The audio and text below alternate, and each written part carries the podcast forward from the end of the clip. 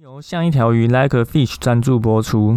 像一条鱼是台湾最大的防溺教育品牌，致力于推广荷兰游泳教育，教学水域安全观念与水中自救技巧，希望帮助民众在戏水时能够安全无虞。如果您对教学内容有兴趣的话，欢迎观看底下的说明栏资讯，了解更多课程内容。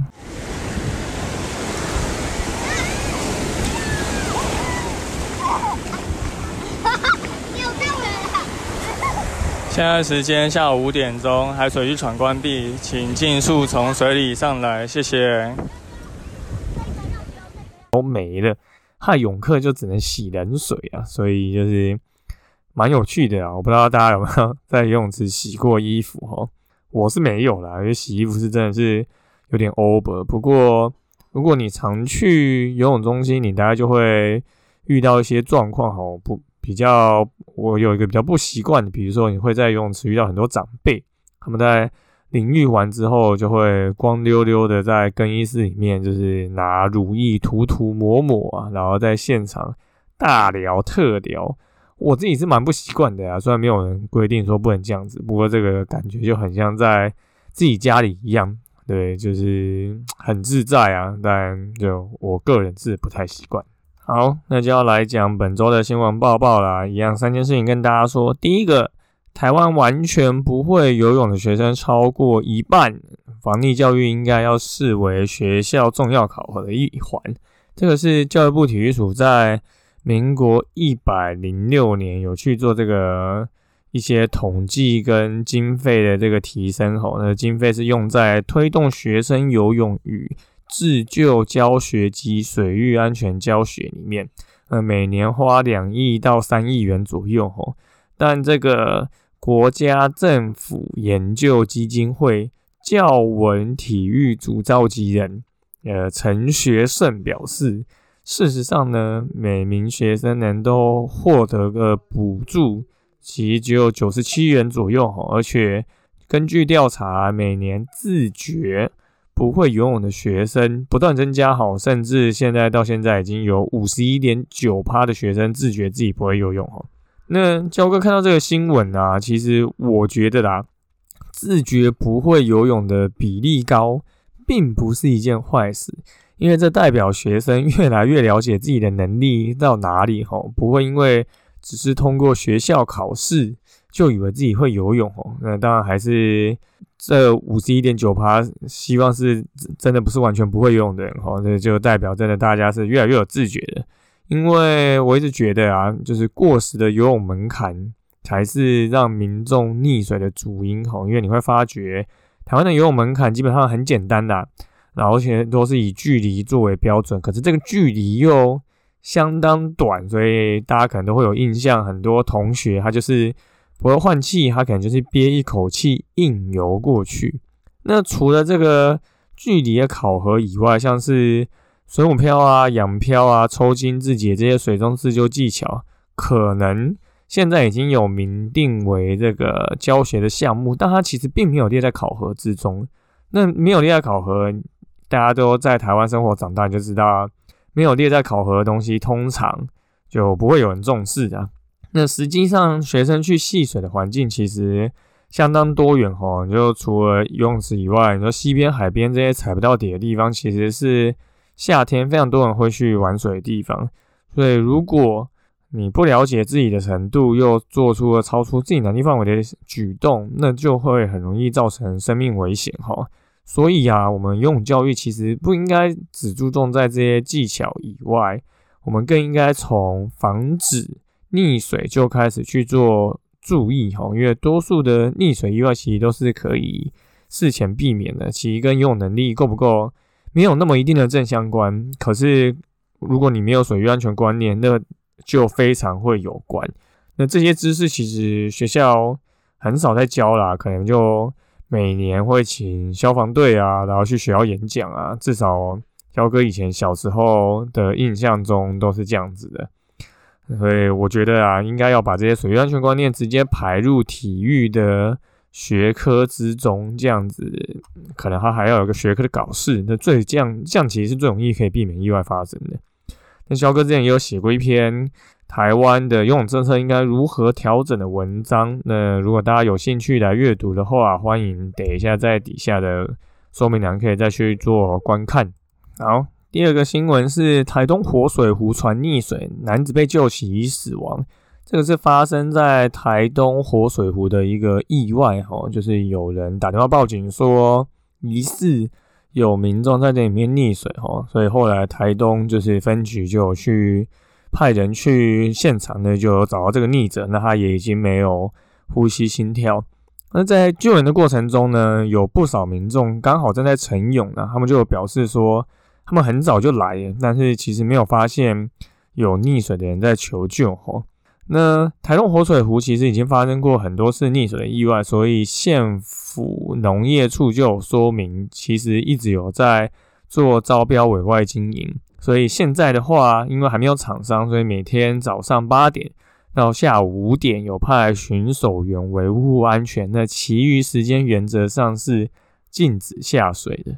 好，这个是新闻的描述哈。那如果对于台东活水湖有点印象的民众，就会觉得这个新闻非常的有趣呀。就我相信很多人都去过台东活水湖，虽然不一定有在里面游泳，但焦哥自己以前在这边比过三次田三项哈，其实非常的满意哈。如果你有在台东活水湖游泳的人，应该都知道台东活水湖是非常适合游泳的地方，也是非常适合比赛，根本就是出铁圣地。因为它的水深够深，而且很清澈，而且没有风浪，呃，里面还有鱼，所以焦哥之前比赛的时候都会比到有点快忘记在比赛了吼，因为游起来真的是太舒服了。不过因为很可惜的，因为政府招标不顺嘛，所以现在没有人管理，所以除了比赛时间以外，就像新闻讲的，有早上八点到下午五点会有巡守员在现场维护安全。可是呢？这个维护安全的意思跟大家想象的不一样啊！这个维护安全的意思就是它禁止你下水，然后会吹哨把你叫起来。而且更有趣的是什么？大家知道吗？这些巡守员还都是有救生员证的，所以我们就会发生这个这样的一个状况哦，就民众早上八点以前会先下水去游泳，所以新闻才会提到有晨泳的民众表示嘛，啊，这边明明就禁止下水，怎么会有晨泳的民众呢？然后到八点。就是巡守员来的时候，他们就会上岸。然后巡守员五点下班以后，这些会在这边玩水的人又会再下水哦。所以这边就发生一个非常 tricky 的事情哦，非常荒谬哈。有救生员的时候不能下水，没有救生员的时候，哎，可以下水。所以之前台东县议员简维国就有发过相关的一些贴文，在讲这些事情哦。它里面就有提到说。在台东大学啊，有个户外探索团队，他们其实在绿岛的时候就有做了一个很好的示范哦。因为绿岛上没有游泳池嘛，所以他们就是直接在海港做教学。那这个海港有四公尺深，所以它能够让这些不按水性的小朋友在踩不到底的地方去练习克服水深的恐惧，进而学习游泳哦。那也因为。团队的坚持以及学生不断的练习，所以现在才有绿岛海底的特色毕业典礼哦。因为我记得好像他们可能就是要游泳还是潜水去拿毕业证书。所以教哥觉得啊，如果活水湖好好规划，那绝对会变成一个非常热门的观光胜地哦。因为对政府来讲，有观光就会有税收；那对民众来讲，就多一个景点可以去玩。那对于玩家来讲，你就多一个地点可以下水去游憩哈。那为什么现在这个招标一直不顺利呢？我相信，当然这个一定跟钱有关系啊，或是跟一些地方的呃利益冲突有关系，所以招标一直不顺哦。那水域环境因为本来就是很复杂的嘛，所以你不能只用安全或危险这么简单的二分法哦。比如说活水湖这个场地，我们应该要去。帮助民众学习如何判断各种环境状况，然后什么样的水上活动适合在这里从事。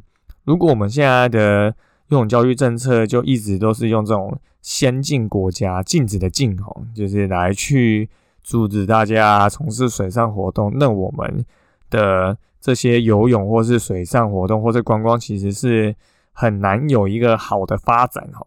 所以，焦哥之前又有写过了一篇文章，叫做《四面环海的台湾为何不盛行水域活动》。如果对于台湾现况的水域活动发展有想要认识了解更多的话，也欢迎大家去看看这篇文章。那也就很希望活水湖赶快找到厂商顺利招标啊，不然一个这么好的场地真的会很可惜啊，很浪费。好，那最后一个水域活动资讯是焦哥有分享了一个影片呢，是一个纽西兰的一个教学影片哦，这个是有一个游泳学校所拍摄的，那里面的。教练跟管理员其实就有谈到学习防溺自救技巧的重要性。那里面大概有七八部影片哈，那也有小朋友亲身去示范的这些，他们正正在有在教学的这些技巧哈，比如说水母漂的状态要怎么样变成仰漂，然后在呃不限姿势的情况下游二十五公尺，然后怎么样在水中的情况穿上救生衣。以及游艇翻覆落水的时候应该要怎么办？还有在水里面要如何睁开眼睛穿过障碍物，以及在水里面模拟开放水域的环境游泳。那当然，这些以上的技巧全部都不能带挖井，因为就是要去模拟真的溺水意外发生的情况。那我哥看到一些这技巧也觉得蛮有趣的哈，就也没有想到可以这样操作，所以下次如果有机会的话，应该会拿。教个自己的游泳学生来在泳池做操作吧。所以，如果你想要对这些影片内容有更多了解，教哥会把影片的链接放在底下说明栏。那如果你也想要实际来上这些游泳课，然后让焦哥在游泳池帮你模拟如何在开放水域学会这些防溺自救游泳技巧的话，也欢迎来报名我们的防溺自救游泳课。吼，那相关的报名资讯在我们的。呃，官网上面或是就是底下连接都会有哈，那大家如果有时间的话，可以再来看看呢。好，那本周的新闻报报就到这边，就是这三件事情跟大家说。第一个就是台湾还是很多人不会游泳啦，就学生，所以防溺教育真的应该要把它列入学校的呃，不管是学科还是术科之中。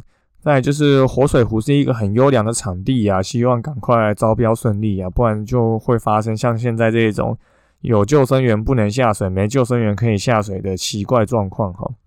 那最后是分析分享这个纽西兰上课的一个教学影片哈啊，如果你对于这些上课内容有兴趣的话，也欢迎来报焦哥办的游泳课程哈。那我们在游泳课程内其实也都是在教差不多的东西。好。